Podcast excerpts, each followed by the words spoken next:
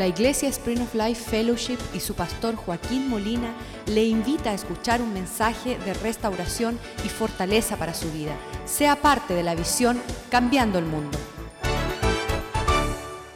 Padre, te damos gracias por tu bendición. Te damos gracias por tu amor.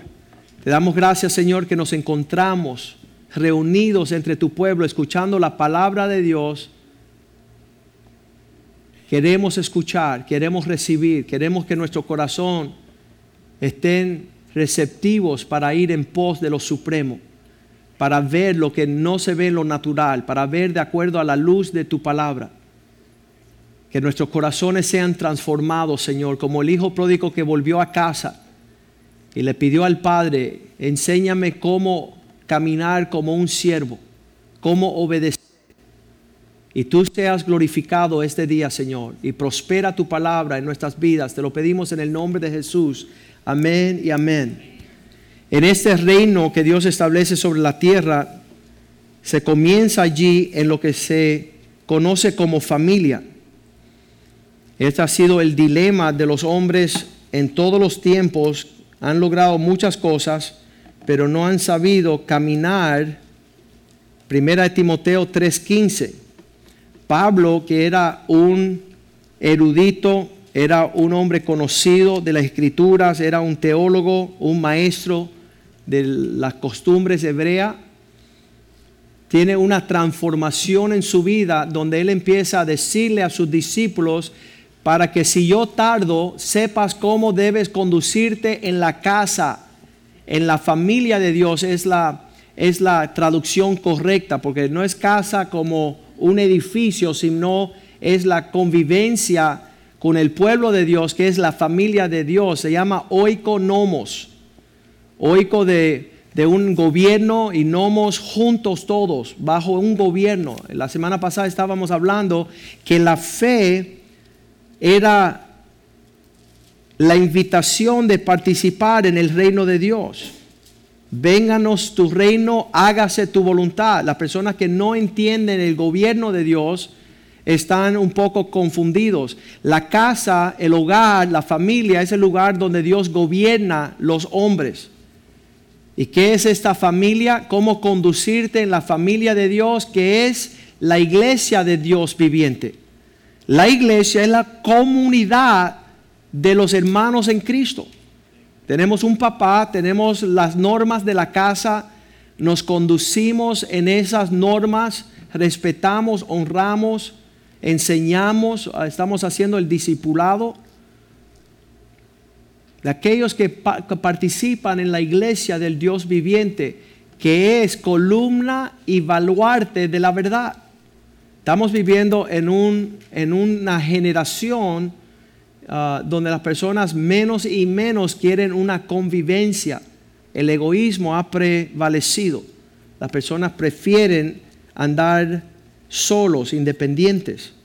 Pero Dios desde el principio creó la primer familia como un centro donde iban a habitar bajo las normas del papá. En eh, Efesios capítulo 3, versículo 14, Pablo tiene un encuentro con el Señor y él dice, mira, toda esta herencia que Dios tiene para nosotros, todo lo que conlleva el reino de Dios, es para los hijos de Dios, es para los herederos. Y por esta causa, diga conmigo, doblo mis rodillas antes el Padre de nuestro Señor Jesucristo no hay herencia si no somos hijos. No hay herencia si no somos parte de la familia. No hay provisión. Ahí estamos lejos de, del legado. Y hemos vivido un buen tiempo hablando estas cosas y en una generación donde las personas están abandonando su hogar y su responsabilidad y sus matrimonios y su paternidad sobre sus hijos, predicar esto te hace un extraterrestre. Pero estos son los hijos de Dios aquellos que pueden convivir. Salmo 82, versículo 5, Dios dice que no hay forma de edificar sin los cimientos. Y dicen que estos hombres no saben, no entienden, andan en tinieblas causando que todos los cimientos de la tierra estén en un tembleque, en un terremoto. Estos hombres que no saben lo que Dios ha establecido sobre la tierra, no lo ven, no les es fácil entender. En Juan capítulo 3, versículo 2, se acerca un hombre que es un príncipe, es un líder en su comunidad. Y este vino a Jesús de noche y dijo, maestro, rabino, sabemos que has venido de Dios como maestro, porque nadie puede hacer estas señales, no puede manifestar esta autoridad que tú haces si Dios no está con él. Y Dios le responde rápido, le dice estas palabras, versículo 3. Respondió Jesús y le dijo, de cierto, de cierto te digo, que el que no nace de nuevo no puede ver el reino de Dios. Una cosa es ver con tus ojos y muchos vemos el reino de Dios. Muchos nos gusta observar, muchos vamos a la iglesia y escuchamos la palabra del reino, pero no significa que hemos entrado. Cuando este amigo de mi papá está envejeciendo y se pone con preocupaciones de cómo va a terminar la vida, mi papá le dice, sabes, me preocupa de que tú no vas a entrar al reino de Dios. Y él vivía cerca de Orlando y él decía, Molina, doctor, con todo respeto, el único reino que conozco es el Magic Kingdom, el reino donde vive Mickey Mouse. ¿Por qué me estás hablando de otro reino?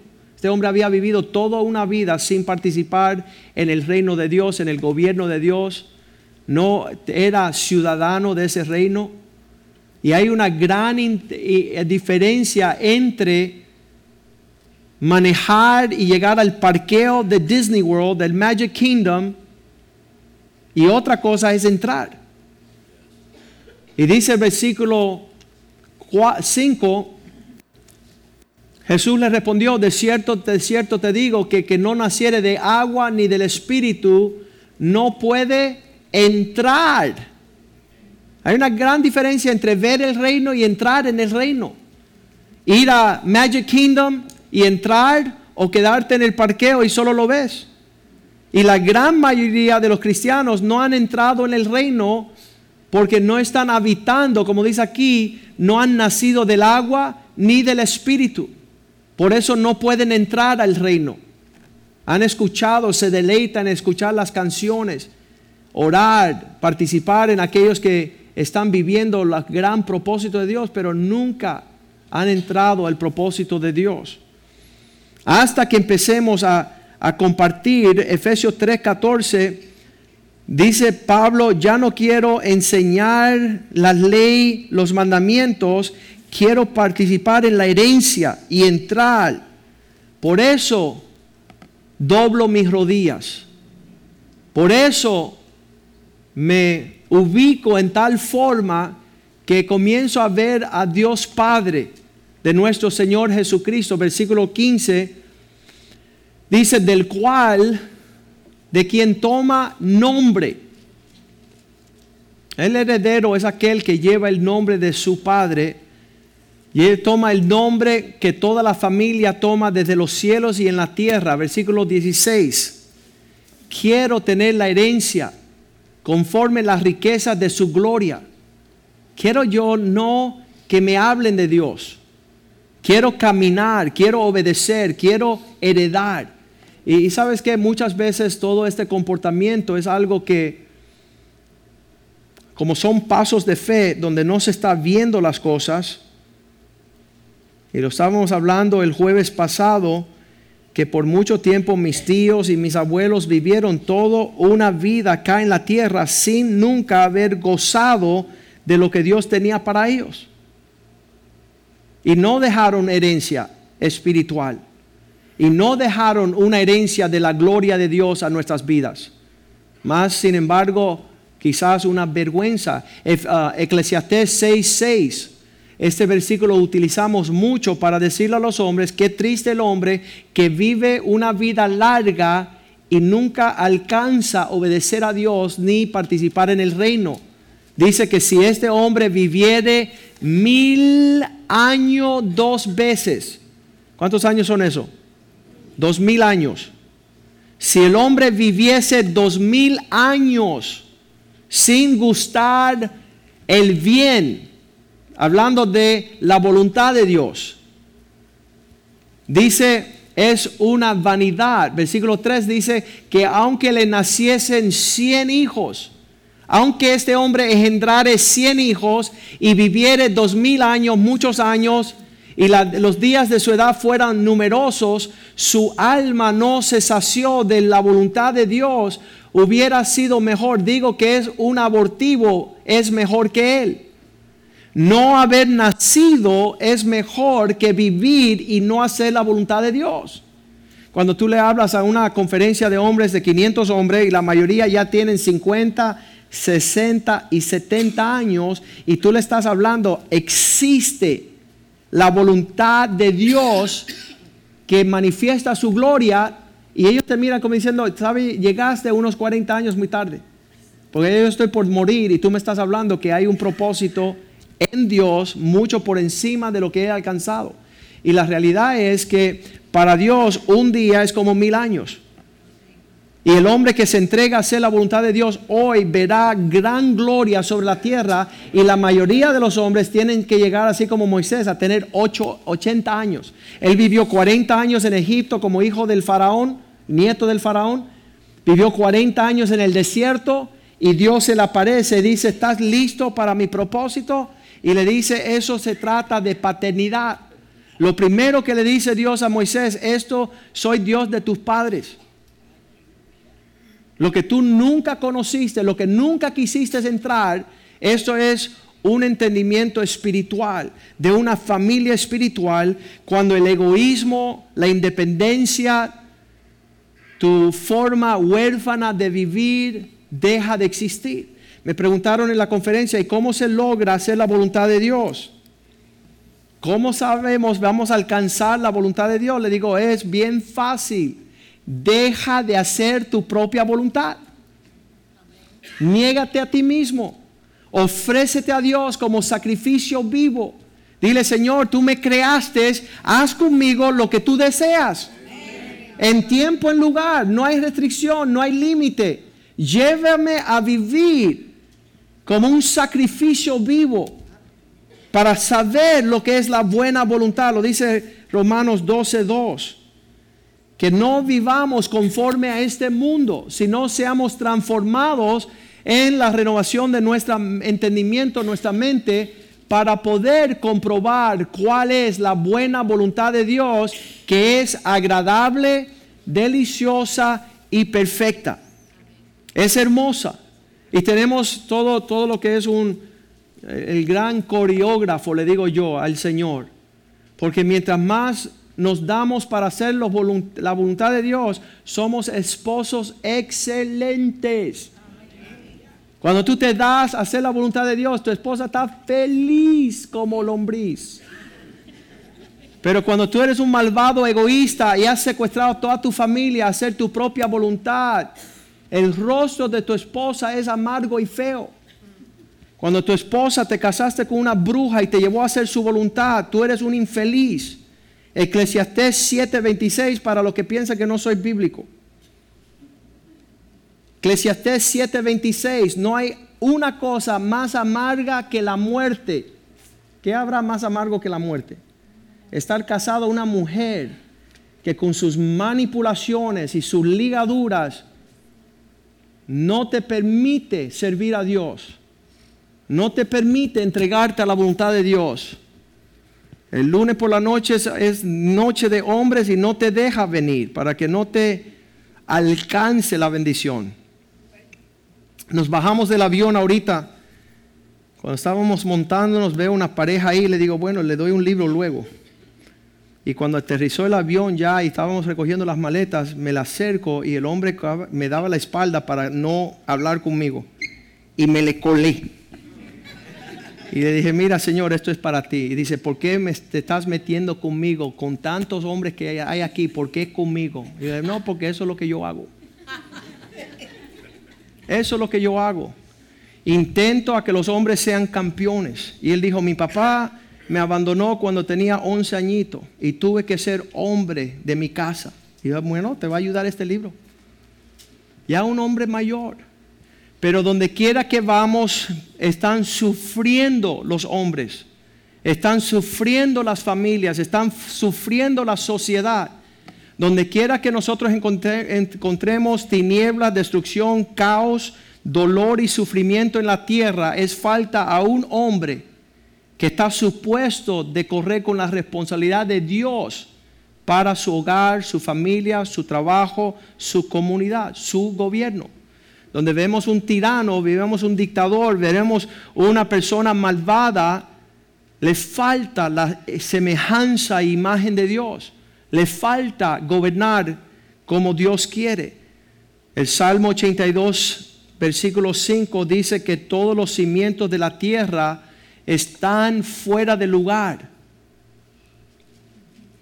Porque los hombres han dejado de tener sabiduría, han dejado de tener entendimiento, prefieren andar en las tinieblas por temores, porque son desnudos, incapaces de llevar el atractivo y la cobertura. Dice, tiemblan todos los cimientos de la tierra. Todo fue fundado sobre un hombre que caminase en el entendimiento de Dios. Versículo 1 dice que Dios está reuniendo a su familia para presidir. Dios está en la reunión de los dioses. No es Mohammed, no es Buda, en aquellos que tienen la imagen y semejanza de Dios, en medio de los dioses, Él juzga. Dios está trayendo su, su forma de gobernar. Versículo 2. ¿Hasta cuándo estarán los hombres juzgando injustamente? ¿Y hasta cuándo estarán aceptando aquello torcido impío? Lo impío significa que no está en el orden de Dios, que no está en la línea como Dios quiere que corresponda. Y Dios hace la pregunta, ¿hasta cuándo vas a dejar de, hasta cuándo vas a ser inmaduro, irresponsable? ¿Hasta cuándo no vas a madurar? Dice que esa es la obra del Espíritu de Dios a llevarnos a la madurez en Cristo. ¿Hasta cuándo vas a seguir con los impíos? Una de las cosas bien tremenda él estaba diciendo allá en la conferencia de los hombres y es respecto a mis hijos. Si yo llevo 20 años desde que mis niños tenían uno, dos, tres añitos y los llamo, eh, ven acá mi hijito, este es mi hijito, ¿verdad? Y a través de los años, los últimos 17 años, el de tres ya tiene 20. Ya es un hombre de 20 años. Desde la mano lo tengo de los dos y tres añitos, ahora tiene 20 si este individuo no me respeta, no me honra, no me ama, no me quiere servir, no me quiere agradar, aborrece a Dios y a la iglesia, aborrece a los hermanos, aborrece la Biblia, no quiere caminar con Dios, ¿quién es el responsable? La persona que está en su vida. Si él llega a ser un imbécil y un idiota, es porque ha caminado como su papá. Y Dios ha puesto todas las normas, y hablábamos la semana pasada, que la fe tiene que venir con gobierno. Y la familia es el lugar donde el padre gobierna a menos que la bruja no le deja, no le permite buscar de Dios de todo corazón. Agradar a Dios por encima de todas las cosas. Y dice allí, no sé si lo leyeron, Eclesiastés 7:26, 7:26, ah, el que agrada a Dios escapa de los lazos de esta mujer perversa. El que agrada a Dios escapará de ella, mas el pecador, el torcido, quedará en ella cautivo, preso. Entonces, allá afuera están las tinieblas, está el reino de Satanás está la oscuridad, el caos, la confusión. No hay familia que habite en paz. Y Dios quiere que nosotros entendemos, ok, Él es un Dios de orden, el orden de Él, de él es según gobierno, y el primer gobierno del hombre es en su hogar. Muchas personas quieren que la iglesia arregle acá lo que en la casa está en caos. Y eso no es así. Dios hace la pregunta en el Salmo 82, versículo 2, ¿hasta cuándo van a seguir juzgando en una forma injusta? Um, Wellington Boone va a estar aquí el domingo que viene, el próximo domingo. Va a ser una bendición, usted no te lo falte. Él es un príncipe del Señor y va a traer mucha bendición para nosotros. Cada vez que Él viene, el año pasado fue increíble. Y, fue una visitación especial. Nosotros estamos alegres de que Él nos visite y, y queremos recibir y queremos bendecirlo a Él. Hay muchas cosas que Dios tiene para nosotros si nosotros vamos en pos de Él. Eh, montándonos en el avión hacia Nueva York, me entró una llamada y dice, Molina, es la coalición nacional de ministerios para los hombres y solamente queremos decir nuestra junta celebrando, celebrando nuestro aniversario en noviembre en Denver, Colorado. Queremos que estés presente porque te han nominado a ti como el pastor del año de nuestra coalición.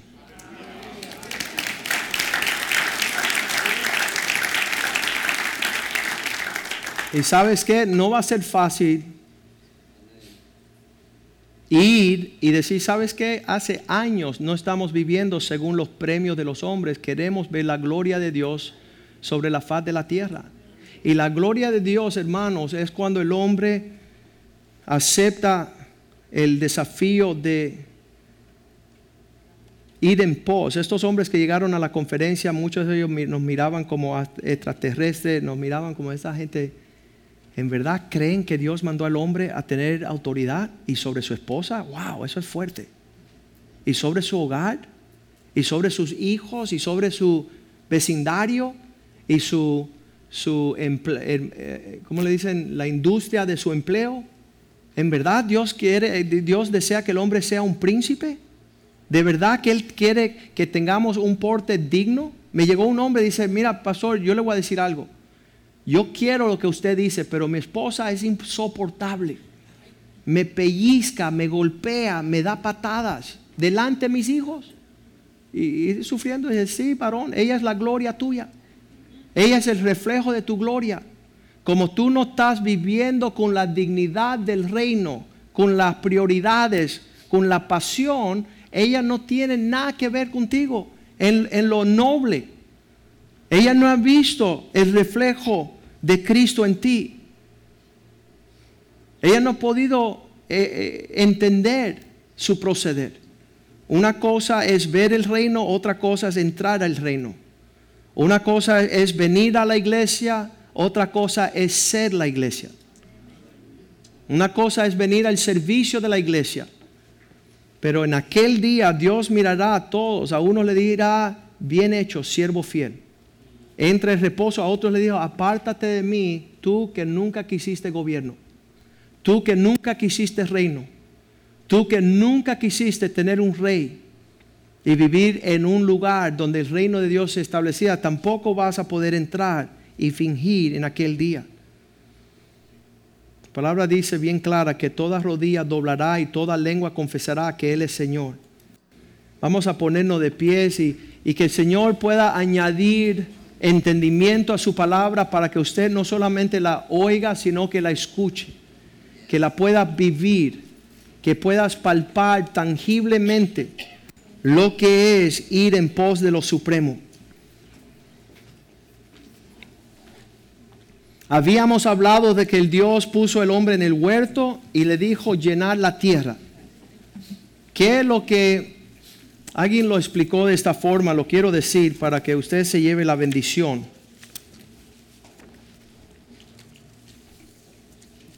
Escuche bien esto. Dios comienza su reino en el corazón del hombre. Si en ese corazón el reino encuentra fluidez y crecimiento, crecerá al matrimonio del hombre. El matrimonio disfrutará de la paz y el gozo de ese reino. Si crece ese reino en el matrimonio, alcanzará a los hijos, los cuales pueden habitar bajo la sombra de la paz y el gozo y la justicia y esa familia llega a ser gobernada por el Señor. Créeme hermanos que mis hijos disfrutan tener un papá que teme a Dios. Disfrutan una mamá que doblega su voluntad para honrar a su esposo. Estos hijos están participando de un reino de paz y de gozo que lleva a que nuestro vecindario pueda palpar donde las personas pueden correr en el tiempo de la tribulación. A toda hora. Familias llegando a casa. Queremos lo que tienen ustedes.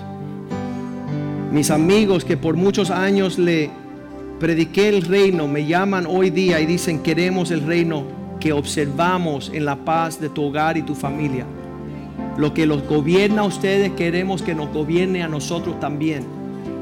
Y se han rendido a los pies de Cristo. El corazón que tiene gobierno lleva matrimonio que tiene gobierno, lleva a una familia, lleva un vecindario, lleva a una ciudad, el alcalde de nuestra ciudad Dicen, quiero que te sientes como presidente de la Junta para que nos dé consejos. ¿De qué? Del gobierno de Dios, de la sabiduría, para disfrutar paz y gozo y justicia, para saber lo que Dios piensa. El que habita en este gobierno en su corazón por el... Habíamos hablado que las leyes de Dios están escritas en nuestro corazón, en nuestra mente. Estamos bajo este gobierno de paz y de gozo y de justicia.